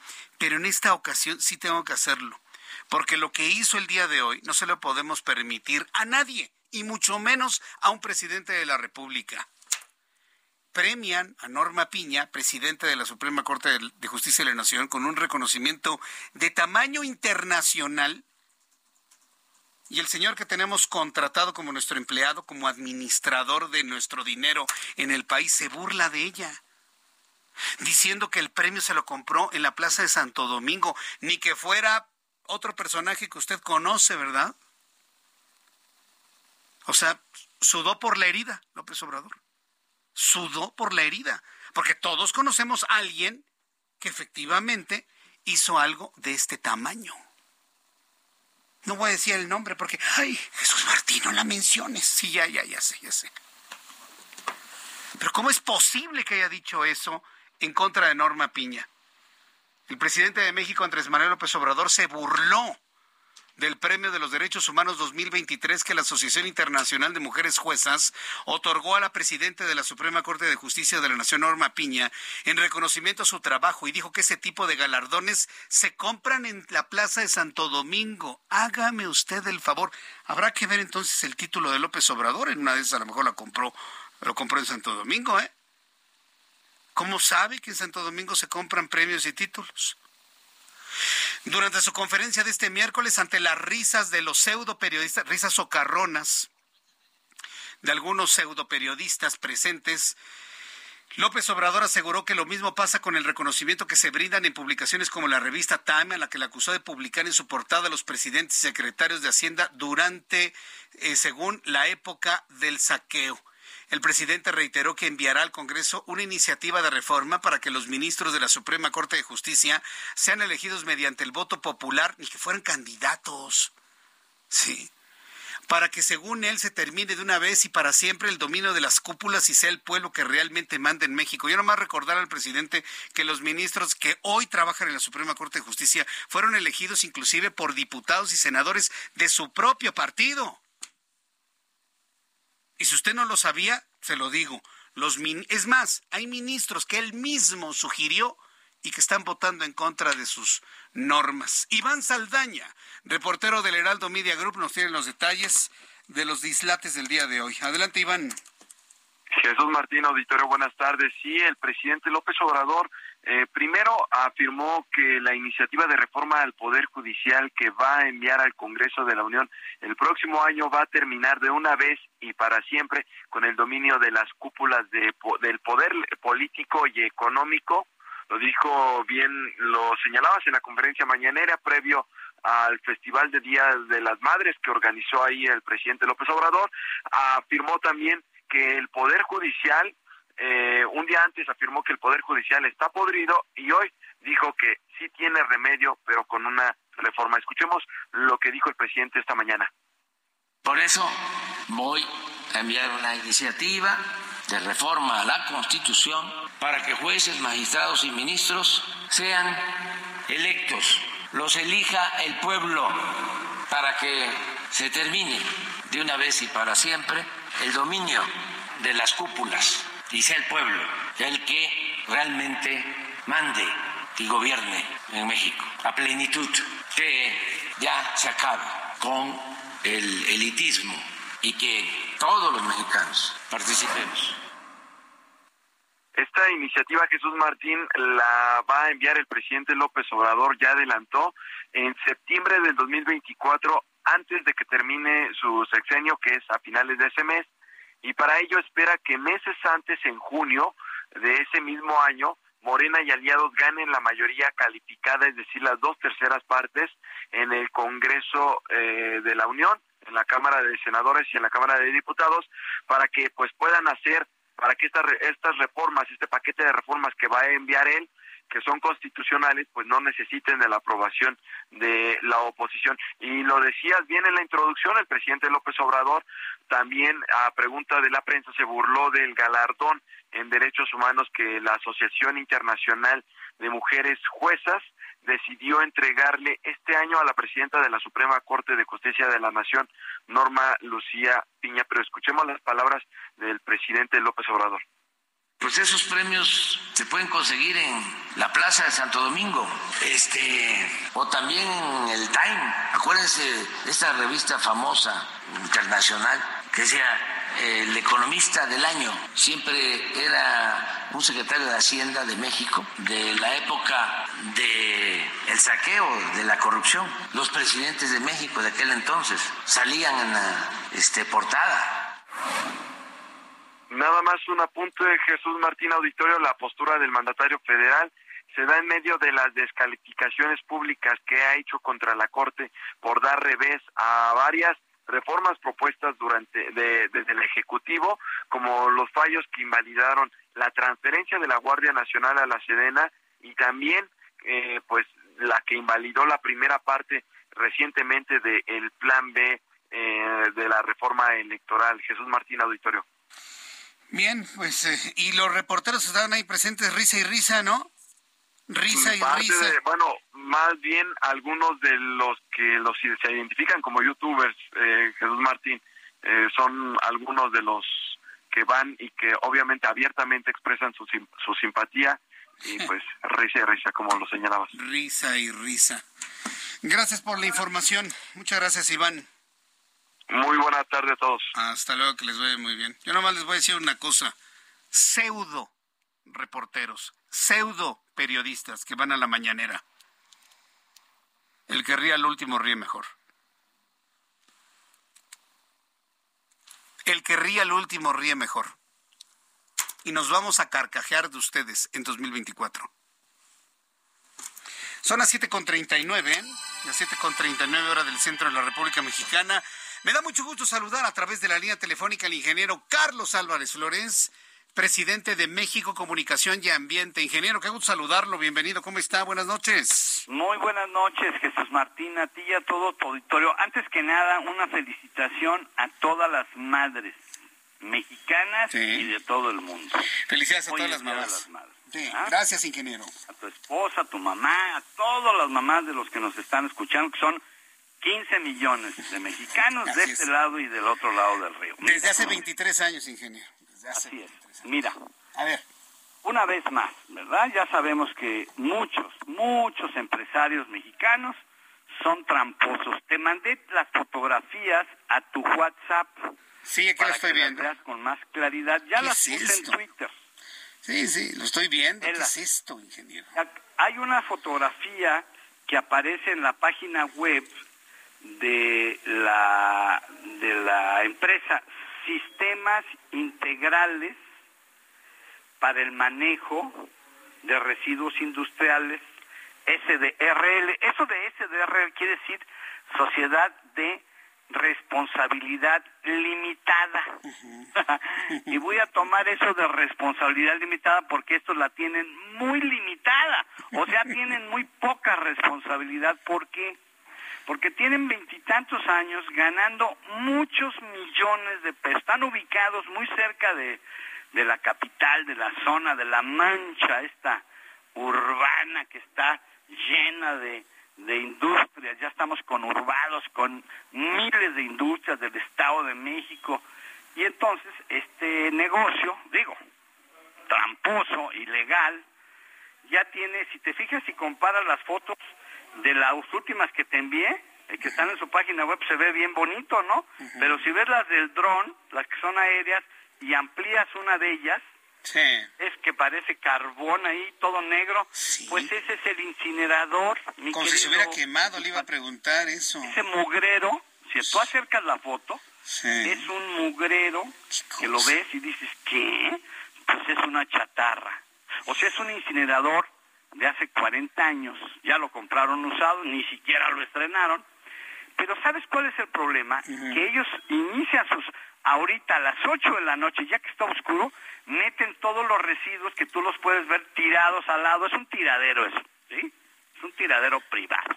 Entonces, en la noche prenden su mugroso, sus fierros viejos que dicen que es un incinerador, y entonces salen dioxinas y furanos porque son residuos peligrosos lo que están ellos incinerando.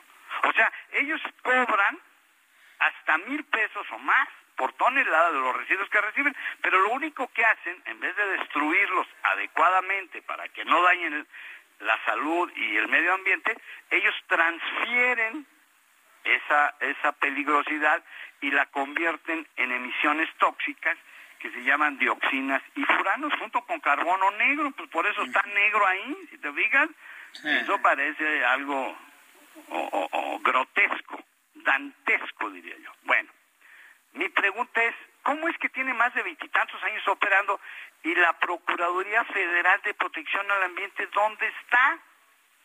Pues ¿dónde está? Pues en ningún lado. La delegación del Estado de Hidalgo es la que es cómplice de esta instalación mugrosa, tramposa. Ahora, no se trata de que cierren las empresas. Yo cuando digo hay que cerrarla, quiere decir que la Profepa, en el uso de sus facultades, le, dice, le debe decir, mira, te voy a clausurar totalmente ahorita y necesito que me des un plan a seis meses, ocho meses o un año donde me digas que vas a poner un incinerador nuevo. Ellos ya ganaron más de 800 millones de pesos. Un incinerador moderno de adeveras para eliminar todo esto vale 40 o 50 millones de pesos, que no es nada. O el otro camino es gástate 10, 12 o 15 millones para que esa chimenea de tu incinerador viejo, esas emisiones que salen, entren a un equipo como el equipo que iba a tener la termovalorizadora, mi querido Jesús Martín, sí, la recuerdo. México. O sea, son equipos que tratan las emisiones, las capturan, las meten a su equipo y ya no son liberadas al ambiente. Ahorita está clausurada parcialmente la empresa por el mugrero que tiene ahí tirado de los residuos. Si te fijas, ahí hay residuos tirados, hay unas bolsas rosas que son los residuos peligrosos biológicos infecciosos. Entonces, esto es nada más una simulación. Yo creo que la semana que entra lo liberan porque hay que quemar en su mugroso incinerador todos esos residuos. Pero el problema es que lo hace de noche, tiene un análisis de emisiones falso, falso, que consigue con laboratorios que se prestan, corruptos también. O sea, todo esto es un enjuague, es la corrupción a todo lo que da. Nada más que aquí el problema es que todas las dioxinas y furanos, mi querido Jesús Martín, que salen de ahí con niveles de dos o tres mil veces arriba de los punto dos, punto dos nanogramos por metro cúbico, que es la norma que le aplica. A él le aplica la norma 098 Semarnat 2002, que es la incineración de residuos. Y es correcto, yo no estoy en contra de la incineración de los residuos. Estoy en contra de empresas como el CIMARI, esta sistemas integrales en el manejo de residuos industriales, que está en Tepeji del Río, de que gane deshonestamente su dinero. Ellos deben ganar su dinero bien, que paguen sus impuestos, pero que no envenenen a miles y miles de hidalguenses que ni siquiera saben por qué les da leucemia, por qué les da cáncer, por qué sus niños tienen retraso mental o autismo o síndrome de déficit de atención. ¿Me explico? O cáncer en los riñones, en el páncreas, en el estómago, en el hígado o en el riñón. ¿O por qué tienen alergias? 250 alergias. Ahorita vas con un alergólogo porque el niño tiene un problema. Pues claro que tienen problemas.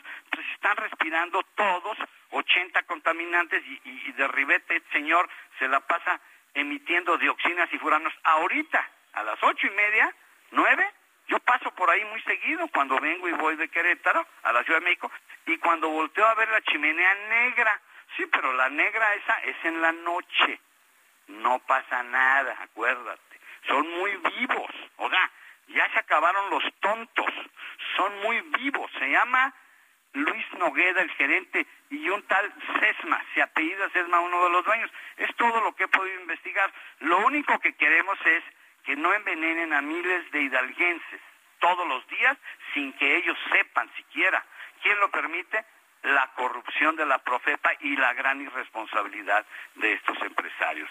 Así es que un diploma más, un diploma más, mi querido Jesús Martín, de los que yo entrego aquí contigo, son delincuentes ambientales evidentes, o sea, no hay aquí, no hay truco, ¿sí me explico? ¿Cómo se remedia eso? pronto esta profepa, que casi ya desapareció este gobierno de don Andrés Manuel López Obrador, porque a él no le interesa, fíjense bien lo que estoy diciendo, ¿eh?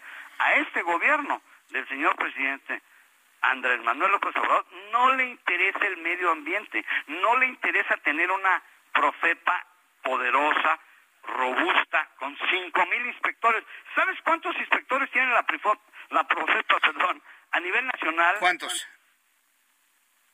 322. ¿De los tres mil que tenía? No, por eso. Olvídate. Tenía más cuando nació la profepa pero hoy tiene nada más 300 y tantos. Ya desapareció las delegaciones. Acuérdate que dijo el presidente, no, no, no, qué delegaciones ni qué nada. Entonces es una oficinita donde hay tres o cuatro encargados. Ya no hay delegados. Hay un superdelegado de Morena, acuérdate, en cada estado, que es un activista político, que es un, es un miembro de la 4T.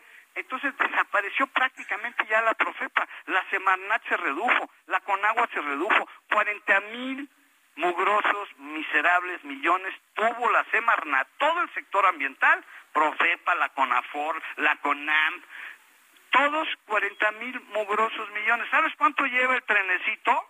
216 mil millones de pesos. ¿Cuánto lleva Dos Bocas? Bueno, pues lleva 20 mil, o sea, 400 mil millones de pesos. Pero el medio ambiente y la salud de los mexicanos no es algo que le preocupe al señor presidente.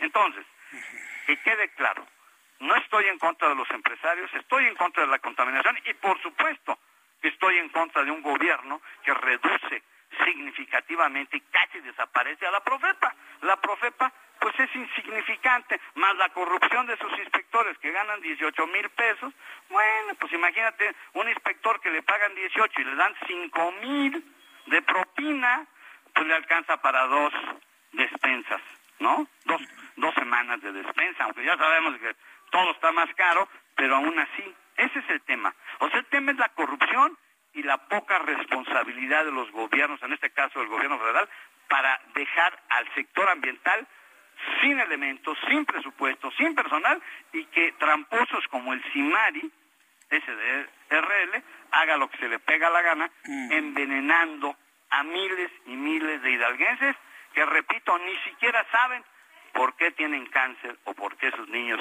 son autistas. Ese es mi comentario el día de hoy, mi querido Jesús Martín.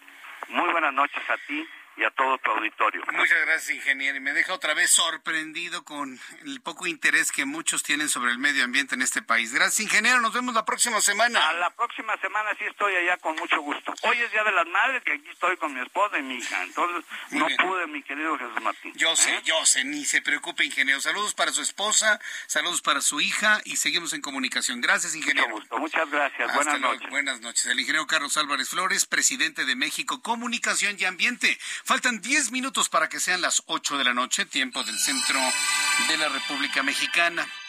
Quiero informarle que agentes de la Fiscalía General de la República cumplimentaron una orden de aprehensión en contra del narcotraficante Héctor Luis Palma Salazar, conocido popularmente como el Güero Palma por el delito de homicidio calificado horas después de ser absuelto del delito de delincuencia organizada, por lo que continuará Debido a esto, preso seguirá tras las rejas en el penal de máxima seguridad del Altiplano. Arturo Callejo es eh, reportero del Heraldo Media Group quien nos tiene todos los detalles de la suerte de un hombre del cual, mire, la verdad ni nos acordábamos, pero que es una parte fundamental para entender todo el entramado del crimen organizado en México a la luz del tiempo. Arturo Callejo, bienvenido, gusto saludarte. Buenas ¿Qué tal Jesús Martín? Te saludo con gusto para informar que Héctor Luis Palma Salazar, alias El Güero Palma, quedó recluido en el penal de máxima seguridad de Almoloya de Juárez, pues se le cumplimentó una orden de aprehensión en reclusión por el probable delito de homicidio calificado perpetrado en contra de nueve personas, hecho ocurrido en la ciudad de Iguala Guerrero hace 31 años. Sin embargo, su abogado, José Gabriel Martín Hernández Rodríguez, aseveró afuera de los juzgados federales con sede en Almoloya de Juárez que su cliente ya fue juzgado por el citado delito. Efectivamente, hay una orden de aprehensión ejecutada en las primeras horas de la madrugada del día de hoy por un, delito de homicidio calificado de hechos de 1992, los cuales el señor Palma ya fue juzgado, procesado, absuelto de los mismos. Este, el juez, al parecer, no atendió eh, ordenamientos, bueno, cuestiones de orden público como el, eh, tocar el tema del sobrecimiento de la prescripción y sobre todo la fiscalía está omitiendo, no sé si es la del estado de Guerrero o si es la general, están omitiendo como un hecho notorio que ellos sí tienen esas sentencias a favor del señor Palma Salazar. La defensa del Güero Palma señaló que esperará a que le tomen la declaración preparatoria a uno de los fundadores del cártel de Sinaloa. En tanto, en los juzgados federales ubicados en la parte trasera de la cárcel de máxima seguridad, el abogado Hernández Rodríguez celebró una audiencia en contra del director del penal federal porque supuestamente este incurrió en una extorsión que fue denunciada en marzo pasado. Añadió José Gabriel Martín Hernández Rodríguez que su cliente está físicamente fuerte y con ánimos, pues Palma Salazar sabe que por el probable delito de homicidio calificado ya fue juzgado. Recientemente una magistrada con sede en Jalisco absolvió a Palma Salazar, alias el Guar Palma, por el delito de delincuencia organizada, pues la Fiscalía General de la República no sustentó dicho delito, por lo que se ordenó su inmediata libertad que se esperaba se diera en las últimas horas de hoy. Sin embargo, por la orden de aprehensión por la noche de este miércoles por parte de un policía federal ministerial, el capo mexicano no alcanzó su libertad. Jesús Martín es mi reporte. Muchas gracias por la información. Gracias a nuestro compañero reportero. Ya son las 7.53 horas del centro de la República Mexicana. Sería el colmo, ¿no? Hubiese sido el colmo que a estas alturas de la vida le dieran la libertad al güero Palma, ¿no? Sería el colmo, ¿no? En la política de los abrazos y luego que salga el güero Palma, no, bueno.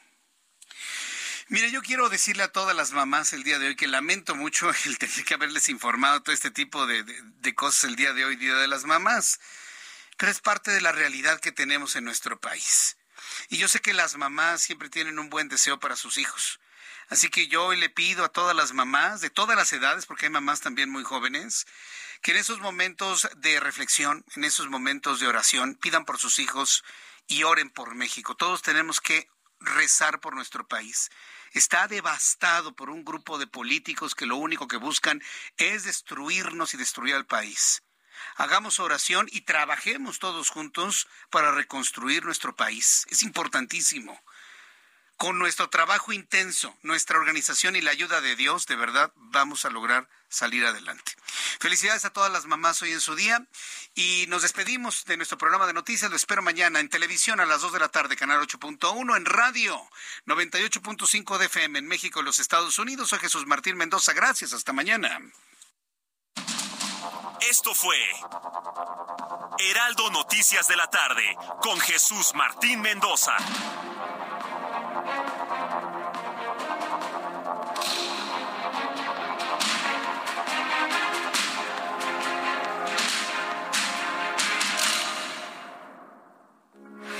Heraldo Radio, con la H que sí suena y ahora también se escucha.